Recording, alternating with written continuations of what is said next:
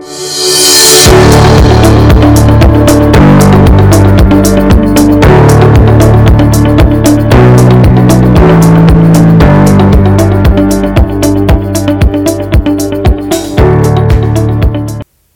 und herzlich willkommen zu einer weiteren Folge von Agility aufs Ohr. Ich bin unendlich dankbar, dass ich auch heute wieder einen absoluten Superstar aus der Szene für uns hier als Gast gewinnen konnte und freue mich sehr auf das nachfolgende Gespräch. Nun aber erst einmal zur offiziellen Anmoderation. Jeder, der schon einmal auf einem Turnier gestartet ist, wird zumindest mal auf der Plattform gewesen sein, die sie erfunden und entwickelt hat.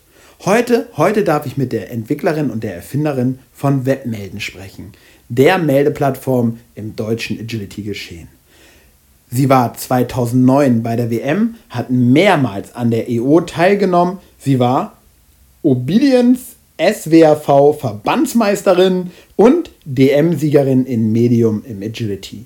Leistungsrichterin ist sie seit 2010 und sie war eine der ersten, die in Deutschland eine Halle gebaut hat, die nur rein fürs Agility gebaut wurde.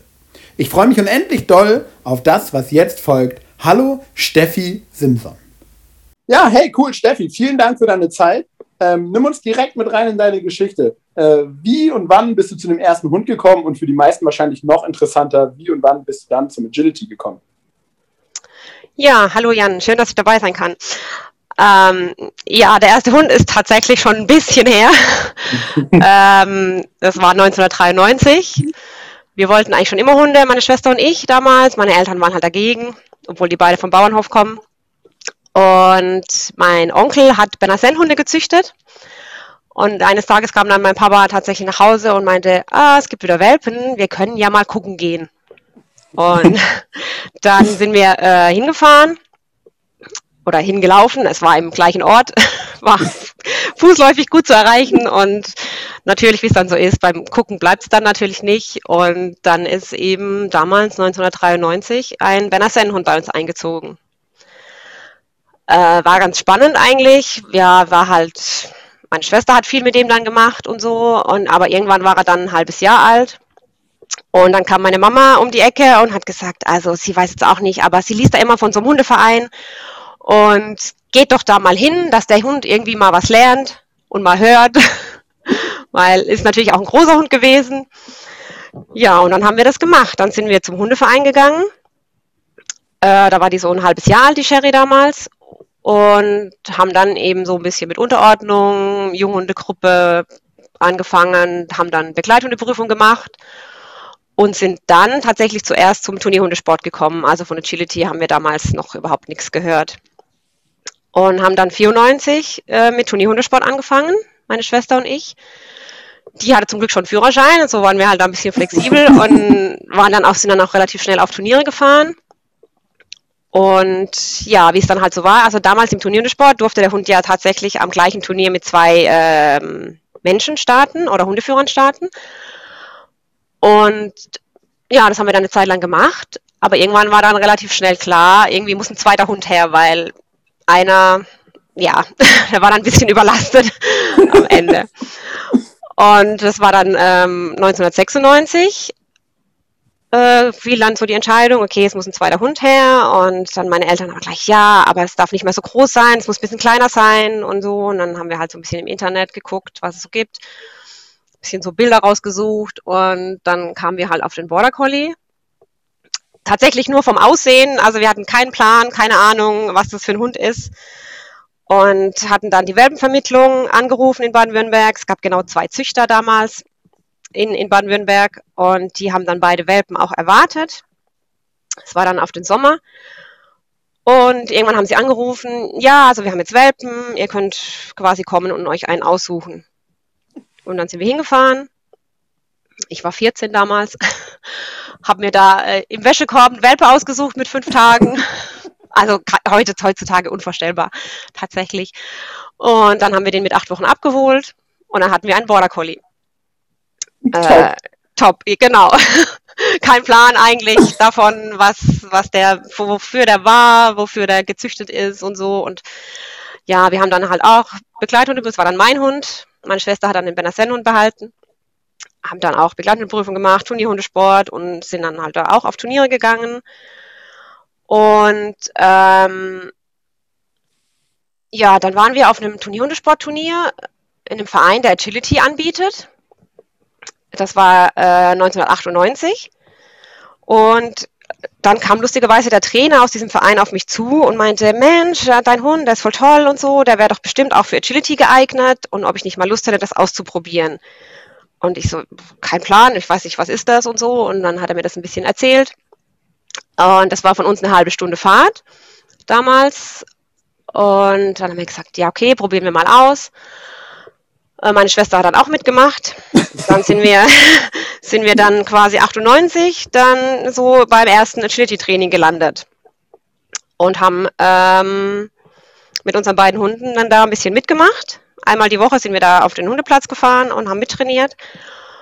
Und ja, dann sind wir tatsächlich relativ schnell, das war dann im April 99, das werde ich auch nicht vergessen, das war dann mein erster A0-Start mit der Momo damals sind wir dann das erste Turnier gelaufen, hatten direkt, ich weiß gar nicht mehr, was man, ob man fehlerfrei oder ein, ein Fehler möglich war. Also wir sind dann direkt in die 1 aufgestiegen auch nach diesem Turnier. Und ja, so sind wir halt zum Agility gekommen und hatten dann eben 99 war dann mein erster Agility-Start. Ja, cool. Was für eine andere Zeit damals so, ne? Aber ja. es ist so weil wenn ich das von euch allen höre, ich habe halt auch immer meine Bilder dann so im Kopf, ne? Auf irgendeinem Hundeplatz mit Pedigree Holzhören, ey, acht Leute, die den Steg tragen, ja? Genau, Aber so war das damals, cool, ja. ja, cool. Ja. Und dann bis heute dem Sport treu geblieben. Ja, also das, ähm, das wurde letztendlich dann ja auch richtig verrückt. Ich glaube, meine Mama bereut diesen Satz bis heute, dass sie damals gesagt hat, ähm, geht da mal zu dem Hundeverein. Den Satz werde ich halt auch nie vergessen. Ähm, ja, wir sind dann bei dem Verein auch geblieben, relativ lange. Ich habe dann ähm, auch als Trainer angefangen, weiß ich gar nicht mehr, also auch relativ schnell, 2002, 2003 oder so. Meine Schwester hat dann auch einen Border, Border Collie bekommen. Ähm, 2001 war das dann. Äh, der Berner war schon geeignet, die war auch relativ schlank und so, also hatte auch mega Spaß am Agility, aber sie war ja dann auch schon sieben oder acht und ja, für so einen großen Hund war das dann auch schon natürlich auch mit den Geräten damals nicht so so toll, sag ich mal.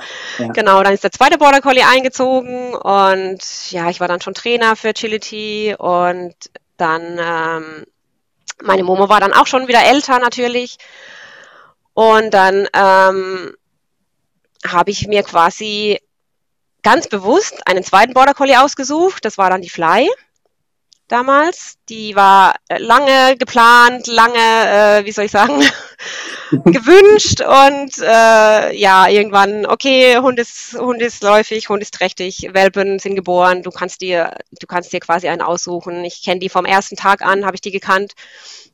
War am ersten Tag direkt dort, habe die ausgesucht. Und ja, das war dann eigentlich so mein erster Hund, den ich dann quasi äh, von, von klein auf im Agility ausgebildet habe aber natürlich auch nicht vergleichbar, was man heute machen würde. Ja. Also auch da hat man noch, weiß ich gar nicht mehr, Slalom mit der Leine durchgeführt und so Geschichten. Ja. Kann man sich heute auch nicht mehr vorstellen. Ja. Und ja, mit ihr hatte ich dann auch relativ viele ähm, Erfolge, Turniere gemacht, wie auch immer. Ähm, wobei ich war auch dann äh, mit der Momo noch, da fing es dann an, 2005 war ich auf der EU äh, auch schon mit zwei Hunden damals. Ich hatte noch einen Leihhund, einen Border Collie Mischling, mit dem ich da gelaufen bin.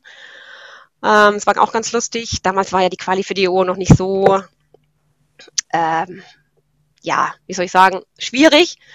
Und war dann direkt 2005. Ähm, das war, glaube ich, die zweite EO damals. Also bei der ersten war ich nicht. Aber bei der zweiten direkt mit zwei Hunden am Start. Und so ist man halt auch ein bisschen schon äh, international dann so reingekommen. Und das ja. ging halt dann relativ, relativ schnell, ja. Ja, cool. Irgendwie so jede Zeit hatte was für sich irgendwie. Ne? Ich finde das so cool, irgendwie nochmal jetzt so gebündelt mit so vielen Leuten zu reden, die halt schon so lange dabei sind. Ähm, ja. ja, irgendwie hat es was, finde ich. Einfach nur so beim Zuhören. Also cool.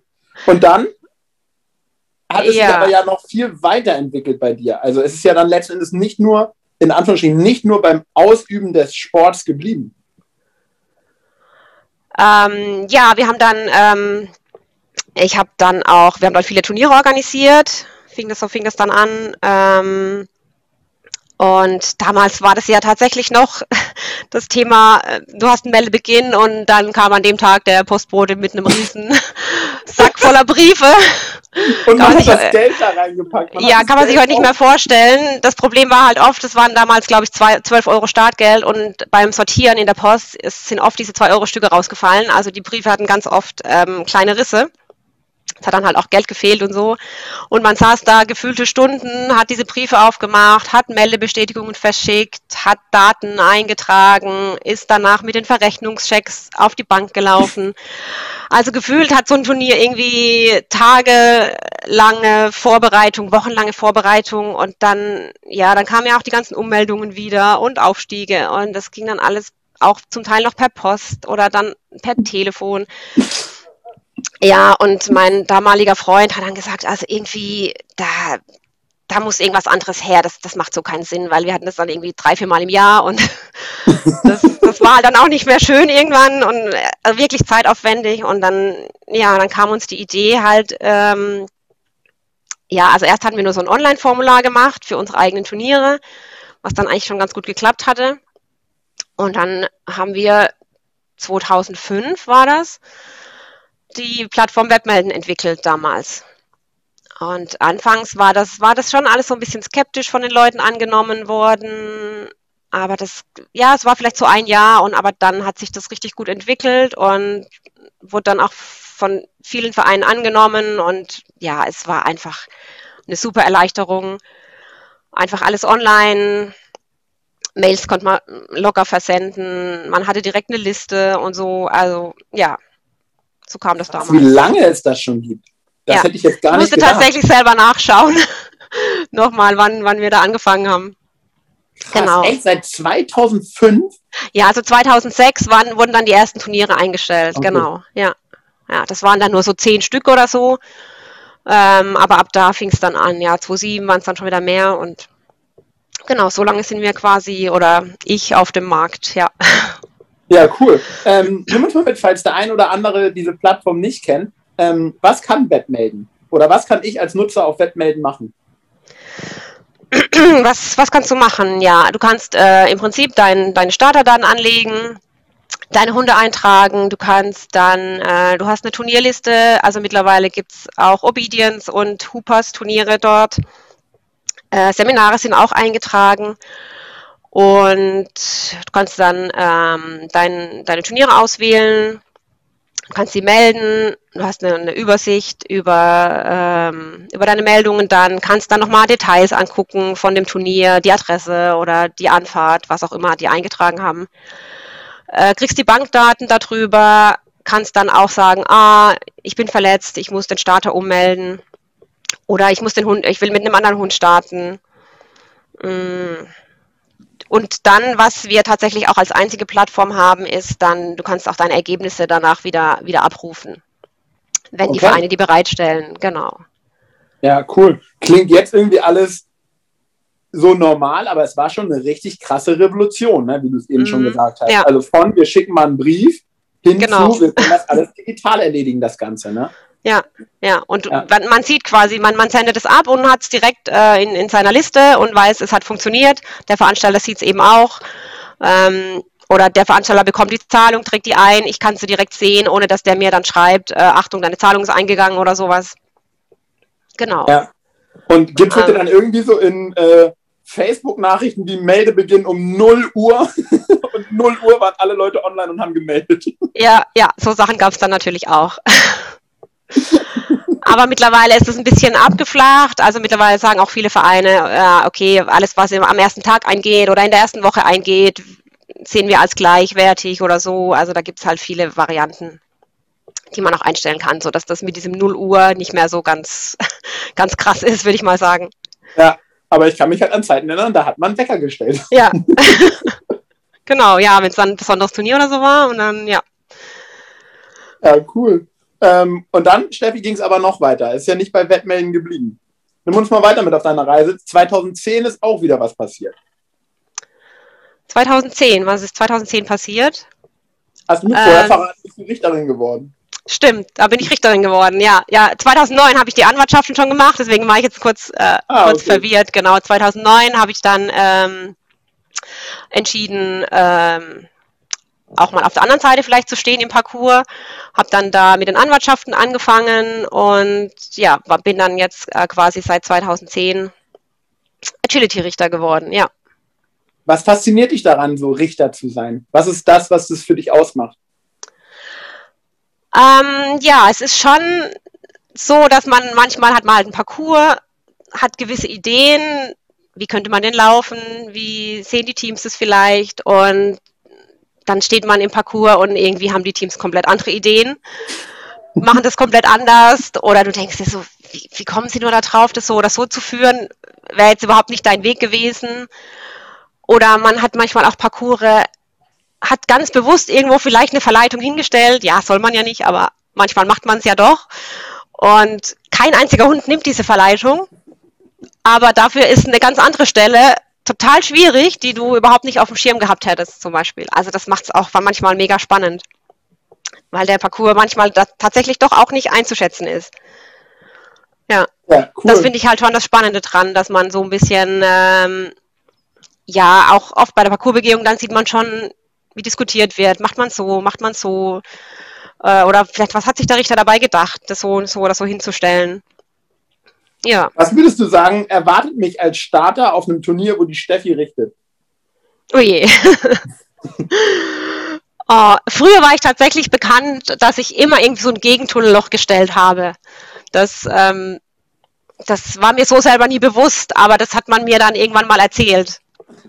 Ah ja, da hast du wieder dein Gegentunnelloch gestellt. äh, mittlerweile weiß ich nicht, glaube ich, mache ich das nicht mehr, aber ich habe jetzt auch tatsächlich nie, einfach aus Zeitmangel nicht mehr so viel gerichtet, das muss ich tatsächlich auch sagen.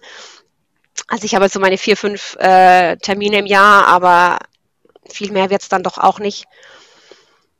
Ja, weil einfach so ein bisschen die Zeit fehlt, weil wir ja auch noch ganz viele andere Dinge gemacht haben und machen. Ja. Du musst mal, jetzt hast du selber das Fass aufgemacht. Was macht ihr denn noch alles so? Ja, wir haben ähm, ja auch selber viele Turniere veranstaltet. Wir haben das war auch so ein bisschen eine Spinnerei damals, muss ich sagen. Äh, zwei, ich weiß gar nicht mehr, wann es anfing, 2011, 2012 oder so, da gab es diese Aktion ähm, Spendenteppich für die WM-Quali. Und der wurde ja dann angeschafft. Und den konnte man sich dann ausleihen für, für selber Turniere zu veranstalten. Und wir haben dann äh, mit unserem Verein nach Hallen gesucht, die wir mieten konnten und haben dort eben wir haben dann eine richtig gute Eishalle gefunden in der Nähe von Pforzheim. Die war richtig cool für den, für den Sommer, weil die war trotz allem kühl, auch wenn es draußen irgendwie gefühlt 40 Grad hatte. Die war halt an der Seite offen. Die war riesig. Um den Parcours war mega viel Platz. Eine riesen Tribüne war da drinnen. Und wir haben dann ähm, diesen Teppich ausgeliehen, Geräte irgendwo ausgeliehen und haben dort halt äh, so zehn Tages-Events veranstaltet. Krass. Wir haben das, glaube ich, drei Jahre dort gemacht. Also war auch eine riesen äh, Campingfläche, super gassige Möglichkeiten und wir hatten äh, ja so 250 Starter immer und riesen Wartelisten. Ja. Also, also das war das eine absolut einmalige Sache damals, ne? Ja, ja, also das war richtig, richtig cool. Ähm, äh, Ballisto haben wir das dann genannt. Und das wurde auch, am Anfang war so ein bisschen alles skeptisch, was im Sommer Indoor auf einem Teppichboden, hm, weiß nicht. Und ja, wir haben das dann aber einfach gemacht und es ist mega angenommen, angenommen worden und es wurde jedes Jahr mehr und wir haben dann auch in einem Jahr dort die WM-Qualis ausgerichtet. Ähm, Im Mai zusätzlich noch, also das war immer so ein Zehn-Tages-Event, wir hatten immer zwei Wochenenden dann Turnier und dazwischen haben wir halt dann mit Training und Seminaren ähm, die Halle auch gefüllt, dass sich das so ein bisschen lohnt, weil es war einfach ein mega, mega Aufwand, einfach logistisch. Es war ja dort nichts und wir mussten im Prinzip alles, alles hinbringen. Also von ja. ja Teppichgeräten, das war ja noch das, äh, das richtig große, aber trotzdem musste man alles auf dem Schirm haben, wie Laptop, Drucker, ein Ersatzdrucker, wenn er doch nicht, weil wir haben halt auch 120 Kilometer weg gewohnt. Also war ja. da nicht mal so, ich fahre mal schnell nach Hause und hol noch was. also musste halt echt alles vorher gut organisiert sein. Und ja, wir haben dann halt im Prinzip dort zehn Tage, beziehungsweise wir hatten immer noch zwei Tage davor, da, zwei Tage danach Urlaub, äh, quasi zwei Wochen Agility-Urlaub da gemacht. Krass. Genau, ja. woher kommt die Motivation, sowas zu machen? Also als Starter dahin zu fahren, klar, da hat jeder irgendwie Bock drauf, aber ja, ich, ich ähm, habe schon immer gerne Sachen organisiert, muss ich sagen. Das, das hat mir schon Spaß gemacht und ich habe das auch, ja, also ich habe es nicht alleine gemacht. Ich hatte schon mega viele Helfer, aber jetzt so das, das Hauptding habe ich tatsächlich selber organisiert und, und gemacht und ja, mir macht das einfach Spaß und mir hat es auch mega viel Spaß gemacht, dann so die ganzen positiven Kommentare zu lesen und die positiven Nachrichten und wow, es war total toll und ja, also das, ja, einfach, ich mache auch gerne was für andere, muss ich schon sagen. Ja, das, cool. Äh, ja, und, und, und einfach auch mehr für die, es war halt auch so ein bisschen dann wieder als Training für die WM-Qualis, vielleicht für Leute für die WM und so, ja, das hat mich einfach fasziniert, auch den Sport einfach schon damals ein bisschen weiterzubringen. Nicht nur als Richter oder als, ähm, ja, als, als, ich habe aber auch Obmann in der Kreisgruppe und so Sachen. Ähm, aber da einfach ein bisschen weitermachen. Mehr ja, machen, anders machen. Ja, richtig krass. Und selbst heute, ich habe auch bei der Vorbereitung zu diesem Gespräch ein bisschen durchgescrollt. Du hast irgendwann nochmal ein Bild gepostet von diesem aufgerollten Teppich und selbst da schreiben die Leute ja immer noch unendlich viele Kommentare drunter. Also es gibt so viele Leute, die sich daran noch erinnern können und die das echt wertschätzen. Ne? Ja, ja, also wir haben dann quasi, ähm, ähm, der Jeremias hatte dann auch noch im Saarland eine, eine Sporthalle aufgetan, die wir äh, mieten konnten. Die war dann natürlich noch dazu beheizt und da konnten wir dann auch im Winter äh, Turniere machen und haben dann halt auch dort diese 10-Tages-Events gemacht. Es war dann nochmal eine ganz andere Region auch von den, von den Startern her.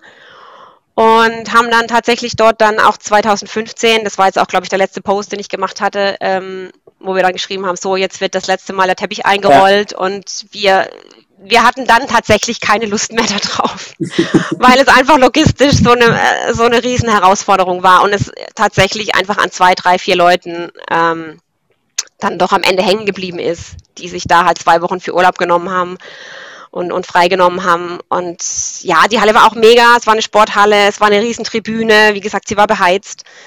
Super Campingmöglichkeiten drumherum. Wir haben da auch 250 Starterturniere gemacht. Das, das waren schon nochmal andere Zeiten als heute, ja. Ja, richtig cool. Und ich würde sagen, echt auch, ja, genau wie du eben gesagt hast, so den Sport weiterentwickelt, ne? oder die Veranstaltungsebene in diesem Sport habt ihr ja. damit echt äh, auf ein anderes Level gehoben, so, ne? Richtig, richtig cool. Heute gibt es eine eigene Halle. Ja, das äh, war eben, wie gesagt, 2015 haben wir oder 14 schon so, ja, logistisch und so. Wir haben eigentlich da keine Lust mehr drauf. Ähm, wir hatten schon Spaß, auch weiterhin das Turniere zu machen und, und solche Veranstaltungen zu machen, aber dieses Logistische war einfach, einfach so ein Riesenaufwand und dann ähm, kam uns einfach die Idee, ja, wir vielleicht finden wir irgendwie eine eigene Halle und können es eben einfach dort machen, auch vielleicht in der Nähe. Und es gab ja damals ähm, schon ein paar umgebaute Tennishallen. Also das heißt, Z gab es ja schon und ja. den Agility Park, die gab es damals schon. Und dann haben wir uns auf die Suche gemacht. Das fing eigentlich schon 2014 dann an. Auch nach irgendeiner Tennishalle oder sonst irgendeiner Halle, die halt da geeignet wäre. Haben uns auch einige Objekte angeschaut. Aber es war einfach in unserer Region, entweder war es viel zu teuer und dafür halt schon uralt gefühlt. Mhm. Oder es war mitten im Wohngebiet, da ist der Ärger halt vorprogrammiert. Ja. Oder ja, es gab keine Parkplätze oder oder. Also es war halt, es war einfach nichts dabei, wo wir gesagt haben, ja, das macht Sinn oder das ist einfach langfristig gesehen, ähm, macht halt keinen Ärger. Ja. Weil das hatten wir schon immer so ein bisschen auf, das war halt ähm, hier bei in, in, der, in der Eishalle, die war halt im Nirgendwo, da gab es halt nie Ärger mit Nachbarn oder so. Und diese Sporthalle, die ja mitten in der Stadt war, da gab es dann schon auch mal so ein paar Anwohner, ja, schon wieder so viele Hunde und so. Hm. Ja. Ähm, wenn du das dann nur einmal im Jahr hast, ist das nochmal eine andere Geschichte, wie wenn das dann im Prinzip täglich ist. Ja, und dann kam uns eben die Idee, naja, lass uns doch einfach mal auf die Stadt gehen, hier zum Bürgermeister, unsere Idee vorstellen und vielleicht kann man auch tatsächlich selber was bauen. Also, keine Ahnung, wir hatten keinen Plan, aber wir hatten einfach diese Idee und wir hatten Lust, es zu machen. Und ja, dann haben wir tatsächlich zwei Grundstücke angeboten bekommen in dem Was? Ort, wo ich gewohnt habe. Und haben uns die angeschaut und ja, das eins war eben dabei, wo das, wir sind ja ziemlich außerhalb am, am Rand und dann haben wir zugeschlagen. Ja. Und habe dann quasi als die ersten eine, eine nur fürs Agility konzipierte Halle gebaut. Ja, genau. Also wir waren da dann quasi die Ersten. Wir haben uns dann hingesetzt, überlegt, was braucht man, was, also wir hatten ja ein bisschen Erfahrung durch diese gemieteten Hallen, was war gut, was war schlecht und so. Und es war klar, wir wollen auf jeden Fall irgendwie eine kleine Tribüne drin haben. Ja. Wir wollen aber auch Platz für Camper haben. Ähm, ja, es soll halt auch ein bisschen Fläche drumherum sein. Ähm, das Problem war halt, das Grundstück hat so viel nicht hergegeben, weil es war halt dann doch nur 3000 Quadratmeter groß. Ja. Und da musste man halt schon so ein bisschen Einschränkungen machen. Und ja, dann, wir haben, ich weiß nicht, wie oft wir diese Pläne verworfen haben und wieder anders konzipiert und nochmal doch so und vielleicht machen wir es so oder so. Gut, am Ende würden wir es eh nochmal ganz anders machen, wenn wir jetzt nochmal anfangen müssten. Natürlich hat die Erfahrung auch ein bisschen jetzt äh, mit reingespielt. Ja. Ähm, und dann irgendwann stand der Plan und dann ging es aufs Bauamt. Das ging dann auch nochmal gefühlt, gefühlt Jahre. Es war nur vier, fünf Monate, bis es dann aber tatsächlich losging. Und ja, es gab auch einige Hürden dann während der Bauphase, muss man auch dazu sagen. Aber es war dann tatsächlich, wir haben es dann geschafft. Also eigentlich sollte, sollten wir im August fertig sein, 2015. Es, es wurde dann Dezember, aber wir haben es geschafft, 2015 dann die Halle so weit fertigzustellen, dass wir Ende 2015 dann das erste Turnier starten konnten.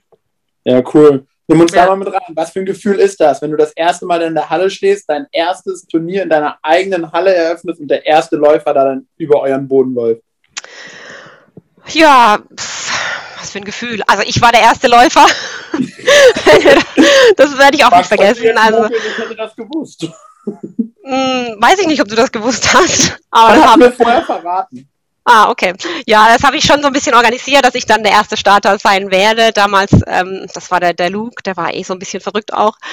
Und der hatte ja auch mega Spaß am Agility. Und ja, es war schon, schon cool und die Stimmung war auch mega cool. Also wir haben dann, wir hatten so ein 100 Starter Turnier gemacht. Und ja, es kam, glaube ich, sehr gut an damals. Ja, cool. Weil wir waren halt damals ja in Reithallen sonst unterwegs, kalt, sandig, eklig. Ja. Ja, ja krass. Genau. Nicht schlecht. Ähm, und jetzt bietet ihr aber heute dann nicht nur Turniere an, sondern auch Training, Seminare, die volle Bandbreite. Genau, also wir machen im Prinzip so ziemlich alles. Also ja, Turniere eben, Seminare, auch selber, wir haben selber Trainingsgruppen. Wir machen auch Obedience ähm, zwischendurch mal einfach mal was anderes anbieten. Wir haben jetzt dieses Jahr beziehungsweise letztes Jahr mit äh, Hoopers auch angefangen mit Seminaren und äh, haben auch letztes Jahr das erste Hoopers Turnier veranstaltet im DHV. Da waren wir auch so ein bisschen dann der Vorreiter. Das hätten jetzt welche mehrere folgen sollen, aber da kam jetzt eben Corona so ein bisschen ja. dazwischen. Mal schauen, wie es halt dieses Jahr dann weitergeht. Aber wir wollen halt auch so ein bisschen auch vielfältig bleiben und nicht nur Agility anbieten. Also es wird auch ganz gut angenommen. Also die Nachfrage ist tatsächlich da, auch mal ähm, für andere Sportarten jetzt. Genau. Ja, cool, sehr cool. Nimm uns mal mit rein, wie ist eine Steffi als Trainerin, wenn du sagst, ihr habt da auch äh, wöchentliche Trainingsgruppen und so? da müsstest du vielleicht eher meine, meine Leute fragen. Keine Ahnung. ähm, was, ja, also, also ich finde es tatsächlich ganz spannend. Wir haben manchmal, hast du halt neue Teams, die dann dazukommen und dann denkst du dir nur so, oh Gott, das wird ja nie was. Und dann siehst du halt so über Monate oder Wochen, Monate, dann auch mal ein ganzes Jahr, dann siehst du so eine Entwicklung und dann ja. denkst du einfach, boah, mega, was aus diesem Team geworden ist. Ähm, damals hättest du sie vielleicht am liebsten weggeschickt und hättest gesagt, ach nee, habe ich eigentlich keine Nerven für. ähm, ja, also wir versuchen halt immer schon das Beste aus dem Team halt auch rauszukitzeln. Und ja, also es geht ja nicht nur darum, irgendwie den Parcours von 1 bis 15 zu laufen und dann irgendwie da die Zahlen zu treffen. Ne? Also man will ja schon auch die Wege optimieren, die wir haben auch, wir machen auch viel so Basics, Seminare und so weiter und ja, einfach an so Geschichten halt auch arbeiten. Okay, cool. Jetzt habt ihr eure erste Geschichte auch irgendwie online, ähm, habe ich auf Facebook gelesen, dass ihr da irgendwas äh, online auf den Markt geworfen habt. Ja, genau, das war quasi so im Januar zu, zu Beginn, wo man so nicht genau wusste, wie geht's weiter, haben wir gedacht, naja, dann gehen wir halt jetzt vielleicht auch mal in diese Online-Schiene. ähm, sind wir eigentlich nicht so der Fan von, weil live ist natürlich immer besser und an, also ja, ja. besser die Teams ähm, äh, zu coachen und so. Und dann haben wir uns halt überlegt, was für Themen wären denn spannend und was für Themen sind denn sowieso vielleicht für online ganz gut geeignet, die man jetzt gar nicht so live ähm, machen müsste. Und sind jetzt halt so ein bisschen in das Thema Parcours-Analyse gegangen, dass wir einen Parcours haben, äh, den man verschiedene äh, Wege laufen kann. Also äh, mit Kringel oder mit, mit langer Hundelinie und so weiter und haben da ähm, quasi mit professioneller Zeitmessanlage dann die Wege gestoppt und das Ganze dann halt online analysiert, dann mit Videos und äh, mit dem Parcours und die Meinungen halt der, der Teams abgefragt, was, was sie denken, was besser wäre.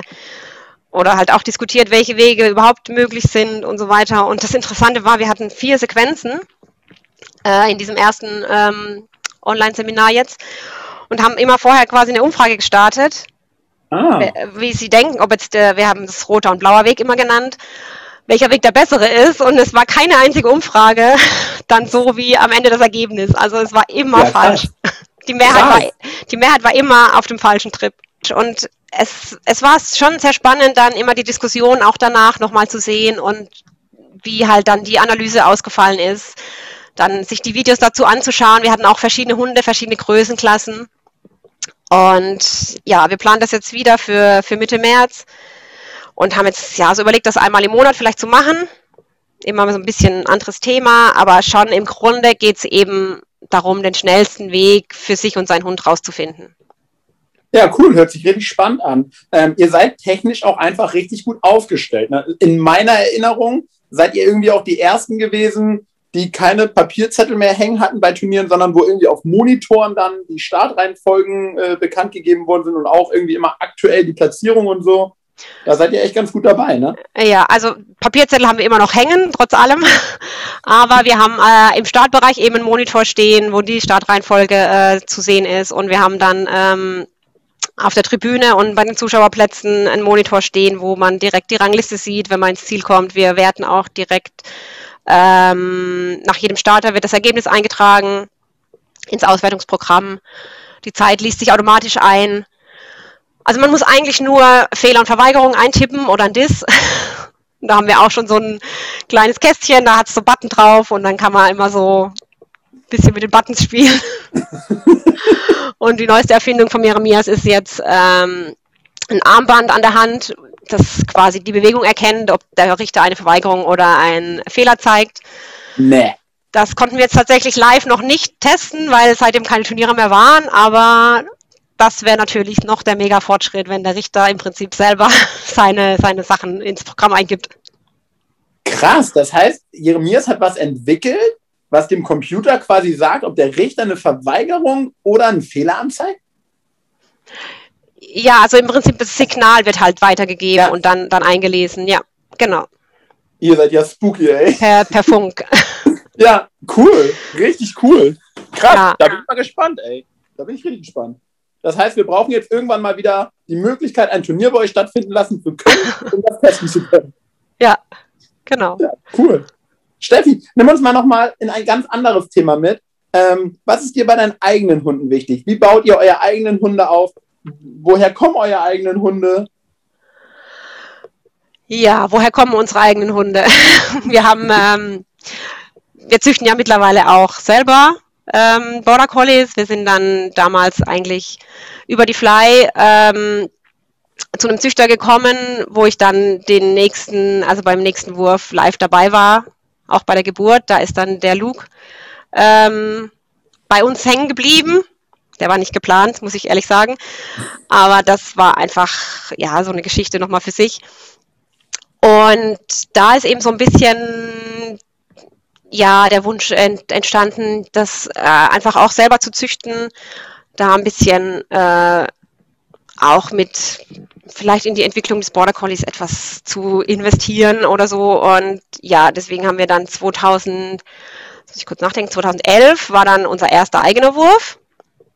Und ja, wir, eigentlich so behalten wir aus jedem Wurf einen Welpen und wir machen auch nur einen Wurf, wenn wir selber wieder einen Welpen möchten, weil für uns da ganz, ganz viel Herzblut drinsteckt, ganz, ganz viel Zeit drinsteckt. Also wir, da geht halt unser kompletter Urlaub drauf, wenn wir dann einen Wurf haben. Und also ich könnte mir jetzt nicht vorstellen, irgendwie drei Würfe im Jahr zu machen oder so ja. aktuell. Weil, also es ist schon sehr anstrengend. Ich muss vielleicht dazu sagen, wir hatten bis jetzt halt auch immer sehr große Würfe. Sieht vielleicht nochmal anders aus, wenn man nur einen Zweier- oder Dreierwurf hat. Da habe ich halt keine Erfahrung. ähm, irgendwie sind wir so bei der Acht hängen geblieben und ja, und das ist halt dann schon nochmal ganz eine Geschichte für sich. Da, ja, viele sagen immer, ah, wie kannst du die abgeben? Und guck, die sind doch so süß. Und dann sage ich immer, ja, kommt einfach mal in der siebten Woche vorbei und ähm, dann gebt ihr die schon einfach freiwillig ab. Weil es ist dann irgendwann, äh, ist es einfach nicht mehr zu ertragen mit, mit acht Welpen. Ja, das cool. ist schon eine andere Hausnummer, ja. Nimm uns mal da, wenn du magst, noch mal ein bisschen mit rein. Du hast gesagt, ein bisschen den Border Collie in seiner Rasse mit voranbringen oder das ein bisschen mitgestalten. Was versteht ihr darunter? Ja, das ist eine gute Frage. Da gibt es natürlich ganz viele verschiedene Ansichten. Wir haben jetzt natürlich nicht die Möglichkeit, selber Schafe zu haben oder so. Also wir haben schon eher die Sportrichtung und wollen da halt so ein bisschen mit, mit einwirken. Ich mag schon eher die sportliche Variante. Ein bisschen Fell sollen sie schon auch haben. Und ja, ich gucke halt schon, dass dann, wenn die Mutterhündin vielleicht das oder das nicht so mitbringt, dass ich dann den Rüden halt auswähle, dass der halt da ein bisschen äh, mehr in der Richtung mitbringt, so vielleicht an Sprungtechnik oder an, ja, was auch immer. Dann einfach gesundheitlich, dass eben wirklich alles durchgecheckt ist, was halt so möglich ist. Äh, nicht nur HD, was halt Pflicht ist weil das ist, ich glaube, beim Border Collie tatsächlich das kleinere Problem. Und ja, wir gucken halt, dass wir da ähm, einfach versuchen, gesunde Hunde einfach auch zu züchten. Ja, das würdest du sagen, dass halt da der Blick als Trainer und auch als Richter auf die Bandbreite der Hunde, die wir haben, dir schon hilft, äh, ein für dich optimales Bild vom Border Collie in deinem Kopf entstehen zu lassen oder dein Zuchtziel ähm, sich dahingehend auch immer wieder klarer vor deinem Auge sich präsentiert? Oh, das ist eine schwierige Frage. Also zumindest sehe ich, was ich nicht haben möchte. Ja. Also so, was, was für Richtungen ich nicht haben möchte, das, das sehe ich schon öfter mal im Training, wo ich denke, okay, also das, das wäre jetzt so gar nicht mein Fall und das, das will ich auf jeden Fall vermeiden. Ähm, was vielleicht für den einen gar nicht schlecht sein mag oder für den anderen, aber für mich jetzt halt vielleicht keine Option wäre. Ja. ja. Spannend, super spannend. Schon ein richtig spannendes Thema, ne, wo man, glaube ich, auch wirklich weit in die Tiefe gehen könnte und wo, glaube ich, echt auch Philosophien dann aufeinander prallen. Äh, Im Thema Zucht, ja. Und es ja. ist halt auch, ja, es war jetzt gerade im letzten Wurf, muss ich sagen, ähm, das, das war, ja, da haben ganz viele dann, also es, wird natürlich immer bekannter, es, es, ist ja veröffentlicht, du hast viele Anfragen und so weiter. Jeder wusste, okay, jetzt steht es dann bald an, Wurftermin und so, und jeder schreibt dir dann, ah, und viel Spaß und viel und alles toll und so und überhaupt. Und du denkst einfach nur, hoffentlich ist diese Geburt bald rum, weil du weißt halt nie, äh, was passiert. Ähm, es ist halt schon auch immer, ja, nicht Glück, aber es kann halt einfach sehr, sehr viel passieren und das, das habe ich auch, ähm, also wir haben das bisher nie selber erlebt, mehr oder weniger, aber ich habe es halt oft schon mitbekommen bei anderen Züchtern. Und wir hatten bisher tatsächlich immer viel Glück, auch bei den Geburten. Außer damals bei unserem allerersten äh, Wurf, also nicht bei uns im Zwinger, aber wo wir, wo wir es halt miterlebt haben. Und ja, ich habe dann immer nur gesagt, ja, ach, ich wäre einfach froh, wenn es rum wäre und so. Und ähm, ja, und dann ging es halt los mit der Geburt. Und es war tatsächlich fünf Welpen lang eine Bilderbuchgeburt. Und ja, dann wurde es eben doch irgendwie kritisch. Es wurde immer länger von der Zeit und so. Und wir sind am Ende dann halt auch doch in der Tierklinik wieder gelandet diesmal. Oh. Und war dann alles nicht so schön. Ein Welpe ist auch gestorben dann nach zwei Tagen. Der war einfach winzig und mini-mini. Ja.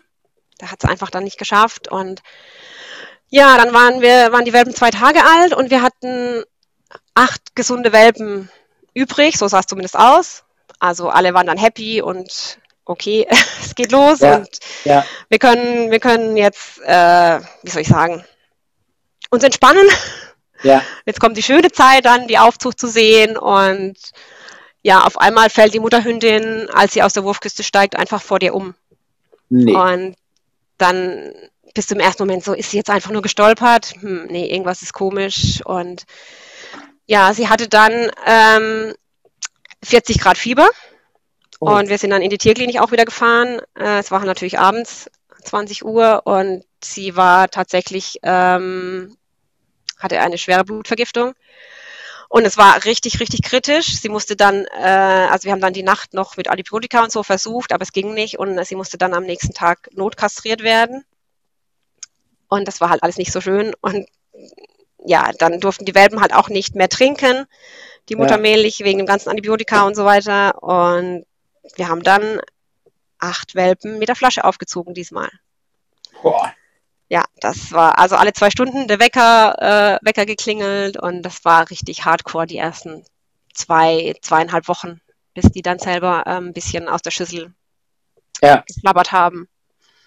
Ja, krass. Ja, und von dem her, Zucht ist immer so ein Thema, das, das klingt toll und kann gut gehen und es ist auch mega süß, wenn dann da sechs Wochen alte Welpen im Garten rumspielen und so und dann die Welpenbesucher äh, da sind und so. Das ja, das ist super lustig und super spannend, aber ich bin halt echt immer froh, wenn die Geburt und so die ersten, die erste Woche rum ist, weil da einfach so viel passieren kann. Ja, ja, ja, krass. Danke, Steffi, weil, also das war so ein bisschen das, was ich mir von diesem Podcast auch erhofft habe, dass man so ein bisschen mal die Chance hat, von ja, Leuten wie dir einfach auch die andere Seite der Medaille hören zu können. So, ja. ne? Krass. Lass uns das Thema noch einmal wechseln und auf eine erfreuliche Sache kommen. Erzähl uns ein bisschen, wie du deine eigenen Hunde aufbaust. Wie gehst du da vor? Was ist dir wichtig? Ähm, was machst du mit deinen Hunden? Worauf legst du Wert? Ja, das, das ist schwierig, weil das hat sich natürlich ja über die Jahre auch total verändert. Ne? Also früher hat man einfach irgendwie mit Agility angefangen. Da war der Hund halt dann mal zwölf Monate alt und dann ist man halt an die Hürden gegangen und durch den Tunnel und so und hat da eben irgendwie angefangen. Und natürlich hat sich das mittlerweile komplett äh, geändert. Man fängt halt ja, nicht früh an, aber wir haben jetzt quasi auch mit den Welpen, jetzt mit den sechs Monate alten Welpen, fangen wir jetzt mit einem Junghundekurs an. Das hat überhaupt nichts mit Agility zu tun. Das hat einfach damit zu tun, ähm, ihnen zu erklären, dass sie vier Füße haben, dass sie vielleicht eine Nase haben, die sie benutzen können, dass sie lernen, äh, einfach ihren Körper kennenlernen, ein Gefühl für ja, ihre Füße zu bekommen, gerade vielleicht, wenn man später Runnings macht, da sehe ich halt oft, dass da die Hinterbeine einfach nur so irgendwie hinterher. Wackeln und, und dann halt auch viele doch vom Steg mal runterfallen und so. Oder so Tagetraining-Sachen. Äh, das sind alles Dinge, die man relativ früh anfangen kann, finde ich. Und ja, jetzt mein letzter Hund tatsächlich, äh, den ich ausgebildet habe, das war ja mein Sheltie. Der ist jetzt fünf das war halt auch nochmal eine ganz andere Hausnummer als so ein Border Collie. ähm, ja, der Border Collie, der, der macht das dann schon immer, also unsere hatten das bis jetzt immer gerne gemacht, das war jetzt nie ein Thema oder so. Und der Sheltie, der hatte irgendwie, ja, der hat schon auch Agility gemacht, aber für den war das viel lustiger, mit den Border Collies im Feld rumzuflitzen und da seine ja. ganze Energie auszulassen. Da hat er irgendwie noch nicht so den Sinn drin gesehen und das war ein bisschen hartes Brot, dass ich vielleicht, ich sage immer, warum habe ich ausgerechnet diesen Sheltie bekommen? Und äh, ja, im Endeffekt sage ich, es war, glaube ich, für irgendwas gut und es hat mich auch wieder weitergebracht im Thema Motivation, zum Thema Trieb, Aufbau, was man alles machen kann und dass man auch nie aufgeben darf. Also das ist tatsächlich ähm, so ein Punkt, weil wir haben auch oft natürlich Teams im Training, die sagen, ah, mein Hund ist langsam und wie kann ich den ja. ein bisschen mehr motivieren und so und da hat mir der Sheltie halt echt weitergeholfen, das, ja, äh, das aufzubauen. Und jetzt ist der natürlich, also der ist mega im Agility und er hat richtig Bock drauf. Und das ist aber nicht einfach so passiert. Ja, magst du uns da ganz kurz ein bisschen mit reinnehmen? Das war so in den letzten Folgen jetzt immer die Rückfragen, die dann gekommen sind oder das, was die Leute richtig krass interessiert. Was hast du gemacht, um ihn ähm, trieblich ein bisschen höher zu bekommen, um ihn ein bisschen schneller zu machen? vielleicht nur so exemplarisch ein, zwei kleine Sachen, die die Leute für sich mitnehmen können. Ja, so genau weiß ich das gar nicht mehr, muss ich ehrlich gestehen. Aber was ähm, tatsächlich bei ihm auch gut geholfen hat, war ihn einfach am Rande mal anzubinden und mit dem Border Collie irgendwas zu machen. Was er dann, da ist er natürlich völlig ausgerastet, das ging gar nicht. Und natürlich diese ganzen Triebspiele mit dem, also der hat ja gar nicht gespielt, der war nur auf Futter, nur mit Futter arbeiten und das ist immer, das finde ich halt mega schwierig im Agility, ähm, nur mit Futter ja. äh, was zu machen. Ich habe halt dann ihm versucht, den Futterbeutel schmackhaft zu machen, dass er den halt bringen muss und dann halt erst sein Leckerchen kriegt. Das hat er dann auch relativ schnell kapiert und dann halt eben, wenn er nicht schnell genug an der Beute ist oder am Futterbeutel, dann ist er halt weg, dann gibt's keine Belohnung. Einfach diese ganzen Spielchen, die jetzt mit Agility ja gar nichts zu tun haben eben da einfach so ein bisschen zu sagen, äh, ja, du musst halt dich schon ein bisschen anstrengen, dass du hier eine Belohnung kriegst. Und ja, mittlerweile geht er auch natürlich mit dem Spieli und das, das ist halt nochmal, ich sage halt jedem, der immer, der, der bei uns im Training ist und nur mit Futter belohnt, sage ich immer, schau, dass du es zumindest mit einem Futterbeutel hinkriegst, dass der Hund auch mal hinrennt und dass du mal was werfen kannst und so, weil das halt wirklich äh, nochmal einen, einen großen Unterschied macht. Und dann habe ich natürlich einfach immer ganz, ganz viele kleine Sequenzen gemacht. Also zwei, drei Geräte und dann kommt die Belohnung. Bevor er einfach schon keinen Bock mehr hat, dann kommt die Belohnung und äh, das ist, das sehe ich halt auch leider tatsächlich bei uns im Training sehr oft. Ich sage, mach ganz kurze Sachen, belohn den Hund und die Leute rennen und rennen und rennen immer weiter, weil es klappt ja dann oder es, ja. Mhm. Und aber fragen dann natürlich wieder zurück, ja, aber war er wieder so langsam oder nicht, nicht schnell genug oder er könnte das oder das noch besser machen und es ist oft nicht ähm, das Parcours-Training, sondern es sind wirklich die kleinen Sachen, die, die sehr, sehr viel bringen. Ja, cool. Was für eine wertvolle ja. Aussage. Danke dafür. Richtig gut. Ja, cool, Steffi. Dann ähm, magst du uns noch eben kurz mitnehmen auf deine größten sportlichen ja, Ereignisse oder was waren die größten Turniere, die du gelaufen bist? Wo, wo warst du überall schon? Ja, meine größten Erfolge oder Turniere. Ähm, das Größte war natürlich einmal auf der WM zu starten. Ich glaube auch, dass das so ein bisschen der Traum eines jedes, jeden Agility-Sportlers ist. Es war damals für mich, das war 2009, als ich zur WM gefahren bin, das war überhaupt nicht auf meinem Schirm oder irgendwie geplant oder so. Ich, ich weiß nur noch damals in Dortmund, ich habe den Jumping gewonnen an, an dem ersten Freitag und das war ich war in der Kombi auf dem dritten Platz und ich war irgendwie da vorne dabei und es konnte sich irgendwie konnte ich, konnte ich mir nicht erklären und so, aber ich habe dann auch einfach kein Diss mehr gelaufen in Dortmund und ich bin dann irgendwie zur WM gefahren. Und es war damals leider noch so, muss ich sagen, dass im Large haben sich ja sechs Hunde qualifiziert und es wurden dann drei für, für das Einzel und drei für das Team ausgewählt und ich habe mich dann, also ich konnte entscheiden, was ich machen will und habe mich dann für das Einzel entschieden obwohl ich jetzt natürlich da kein, nicht ganz vorne mitlaufen konnte, das war relativ klar. Aber es war schon einfach, es war damals, damals in Dornbirn, die Halle war voll bis auf den letzten Platz gefühlt, die Was? war sogar übervoll. Und das war halt schon ein richtig, richtig cooles Ereignis, da einfach mal dabei zu sein, da dann auch zu laufen. Und ja, ich hatte diesen fehlerfreien A-Lauf gemacht. Und ich habe mir gerade letzt wieder angeschaut äh, so ein bisschen als Erinnerung. Und es war also dieser Zieleinlauf und dieser Jubel, das, das kann einem keiner mehr wegnehmen am Ende. Ja. Das, das war schon sehr grandios. Wir sind dann auf dem 28. Platz gelandet mit diesem fehlerfreien Lauf. Es ging nach dem Steg 180 Grad durch den Reifen. Das kann sich heute keiner vorstellen, ähm, wenn man sich das nochmal anschaut. Und ja, das war schon einfach ein richtig, richtig cooler Erfolg. Krass. Für, für mich dann. Wir waren dann zwar immer oft noch in Dortmund, auch mit verschiedenen Hunden, aber so das Quäntchen Glück hat immer gefehlt. Dann ist mal eine Stange gefallen, dann war eine Zone weg oder so. Und ja, ich war auch dann von 2010 bis 2014 auf der EU mit der Fly und auch dem Luke zweimal. Der war zweimal auch dabei, da war ich mit zwei Hunden am Start und das da war halt schon auch nochmal dieses, dieses Teamlaufen, das, das war nochmal so was ganz anderes im Agility. Und das finde ich auch richtig, richtig toll, als Team, äh, in so einem Viererteam ähm, zusammen Sport zu machen, also nicht nur so ein Einzelkämpfer zu sein. Ja. Das, das ist schon nochmal so eine ganz andere Nummer und man dann so richtig mitfiebert mit den anderen und auch mal richtig dem anderen dann gönnt, dass er gut läuft, weil das ist oft, ist es ja nur so ein, ja, ah, du hast nur Fehler gelaufen, toll und so, aber mhm. ja, irgendwie so ganz ehrlich ist das oft nicht. Und in so einem Teamlauf, da ist das halt schon, das, auch bei den German Classics finde ich das immer richtig toll.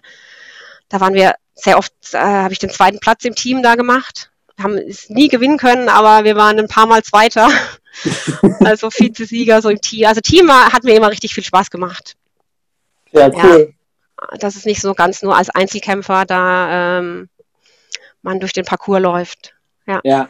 Einfach ein ganz besonderer Charme, diese Teamläufe, ne? Ja. Weil es doch irgendwie ja. dann auch was Besonderes im, übers Jahr gesehen ist, wenn es sowas mal gibt, ne? Ja, genau. Das, das, das fände ich auch cool, wenn es das irgendwie häufiger geben würde. Also wir haben da auch uns schon Gedanken gemacht, dann irgendwie jetzt mal, wenn es dann wieder losgeht, ob man da nochmal mehr was in die Richtung machen kann. Wir haben ja auch öfter mal so ähm, an unseren Wettkämpfen dann so äh, Faschingsläufe, Teamläufe gemacht und sowas. Also das kommt immer gut an, finde ich. Ja. ja, ich erinnere mich auch an Männer gegen Frauen und so. ja, so Sachen haben wir auch gemacht. Oder alt ja. gegen jung und ja. so Teams dann und so. Das ist immer mega lustig und nimmt so ein bisschen manchmal auch einfach den Ernst aus der Sache raus. Klar, es ist für alle Fun, äh, mehr oder weniger, aber ja, manche sind schon sehr verbissen und ja. Ja, ja, cool. Auch das nochmal so unendlich wertvoll, was du gerade gesagt hast. Vielen, vielen Dank dafür. Ähm, Steffi, was wünschst du dir in den nächsten Jahren für dich, für deine Hunde und auch für den Sport? Also für meine Hunde wünsche ich mir in allererster Linie Gesundheit, weil das ist natürlich das Allerwichtigste. Für den Sport, ja, die Entwicklung ist gut, die, die der Sport gerade macht. Das, das finde ich schon so, aber man muss auch immer so, ich finde gerade auch zum Teil zum Beispiel das Thema Runnings, geht mittlerweile auch schon in so eine Richtung, wo ich schon wieder sehr kritisch bin, dass es noch schneller, noch mehr fliegen, noch mehr irgendwie so nur noch zweimal den Steg berühren oder so. Das, da bin ich halt sehr kritisch. Also da, ich habe halt da auch schon einige Unfälle gesehen. Und da ist mir, wie was ich eben vorher gesagt habe, wichtig, dass der Hund einfach auch seine vier Beine kennengelernt hat, vielleicht als Vorübung schon mal und ja, also ich denke, der Sport wird sich weiterentwickeln, er wird immer professioneller werden, da, da kann man sich auch gar nicht dagegen wehren. Ähm, ich bin froh, dass es mittlerweile auch noch mehr Hallen gibt und ähm, die Turniervielfalt da ja auch relativ groß ist dass sich die WM-Qualis auch in so eine Richtung entwickelt haben, dass die halt indoor sind und weil das war ja früher auch eine Katastrophe, ehrlich gesagt. Dann beim einen hat es geregnet, beim anderen nicht. Dann ja. hat die Böden, das war halt nicht vergleichbar, wenn dann da 100 Starter oder 120 den gleichen Parcours laufen. Na, ist ja nochmal anders, wie wenn es nach 30 umgebaut wird oder so. Ja. Ja. Ja, Steffi, cool. Ganz am Ende kurze Frage, kurze Antwort. Ich gebe was vor und du vollendest es einfach. Mhm, okay. Agility ist für mich ja, zum einen Teil Leidenschaft, aber dann auch ein großes Hobby, ein bisschen auch natürlich Beruf und ja, früher war es tatsächlich für mich fast alles im Leben, aber es gibt auch andere Dinge und wertvolle Dinge außer Agility. Ja, cool. Dein Lieblingsgerät im Agility? Da habe ich, ja, tatsächlich habe ich da zwei. Also ich liebe echt den Slalom und ich liebe mittlerweile, seit es die Runnings gibt, auch den Steg, muss ich sagen. ja. Sind schon so meine mein, zwei Lieblingsgeräte. Mein Hund, meine Hunde sind für mich eigentlich meine besten Freunde. Also wenn es geht, habe ich die immer dabei, überall dabei und ja.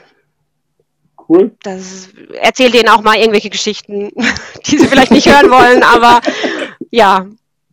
Also einfach auch mein Teampartner, ja, meine Freunde, mein, ja. Ich genieße das einfach. Ich könnte es mir auch ohne Hunde gar nicht mehr vorstellen. Sehr gut. Der wichtigste Satz, den ich jemals im Training gehört habe. ähm, ich weiß nicht, ob er wirklich wichtig ist, aber ein Satz, der mir richtig gut gefällt, ist, fang noch mal bei der Eins an und am besten in schön. Den ich auch mittlerweile sehr oft für mein eigenes Training tatsächlich übernehme, ja. Finde ich großartig, diesen Satz. Ja. Agility in Deutschland wird sich in den nächsten fünf Jahren ja, das haben wir ja vorhin eigentlich schon ein bisschen gesprochen. Ich denke, weiterentwickeln. Ich hoffe positiv. Ähm, es wird sicher noch ein bisschen mehr Digitalisierung dazu kommen. Und ja, ich hoffe einfach, dass die Hunde unser Teampartner bleiben und sich halt nicht zum Sportgerät entwickeln. Cool, Steffi, ganz am Ende, was ich gerne jedem Agisportler sagen würde. Aufgeben ist keine Option. es geht irgendwie, geht's immer. Also einfach, man muss dranbleiben und äh, ich höre halt oft, das habe ich schon probiert, das habe ich schon probiert, das habe ich schon probiert und dann sage ich ja, und wie lange? Naja, halt mal ein Training oder zwei. Also man muss einfach dranbleiben, nicht zu schnell aufgeben und dann kann eigentlich fast jeder alles erreichen. Das ja, glaube cool. ich schon. Ja. Was für schöne Schlussworte. Vielen, vielen Dank für dieses Gespräch, für einen sehr, sehr ehrlichen Einblick und vor allen Dingen für deine Zeit. Bye.